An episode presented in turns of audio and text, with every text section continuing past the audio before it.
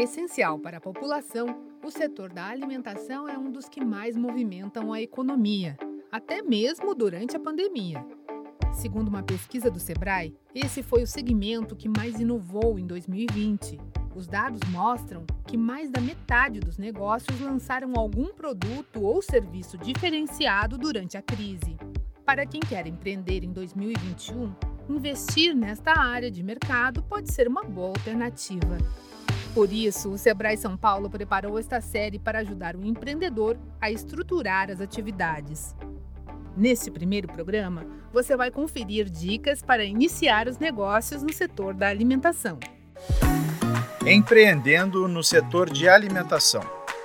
Muitas pessoas sonham em empreender, mas enquanto algumas ainda têm dúvidas se vale a pena ter um negócio próprio, outras já decidiram pelo empreendedorismo. Somente nos nove primeiros meses de 2020, quase 11 milhões de novos empresários foram registrados aqui no Brasil, segundo dados do Portal do Empreendedor. E para ajudar quem quer investir no ramo da alimentação, a gestora de projetos do Sebrae São Paulo, Helena Andrade, preparou algumas dicas.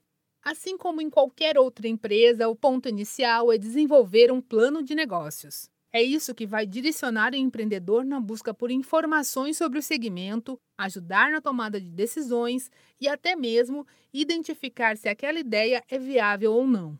Já o segundo passo é definir o público-alvo, como explica a especialista do Sebrae São Paulo, Helena Andrade.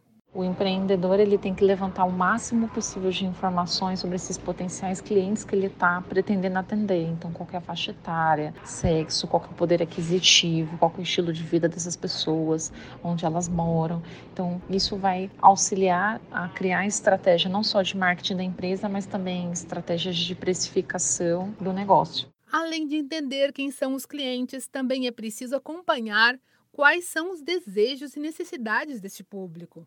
Dessa forma, fica mais fácil desenvolver produtos que atendam às demandas dos consumidores e, consequentemente, aumentar as vendas da empresa.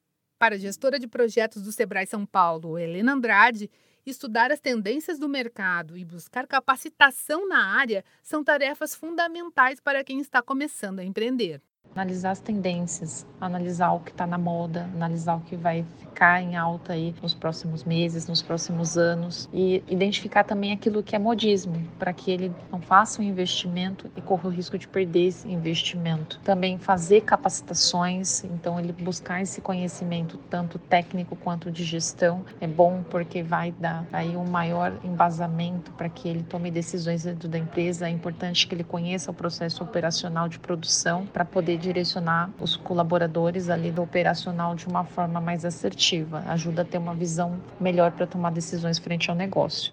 O local e a operação da empresa são aspectos que devem ser considerados na hora de estruturar o negócio. O empresário precisa definir o local ideal para o ponto de venda e se vai operar de forma presencial, apenas como delivery ou oferecendo ambas alternativas aos clientes.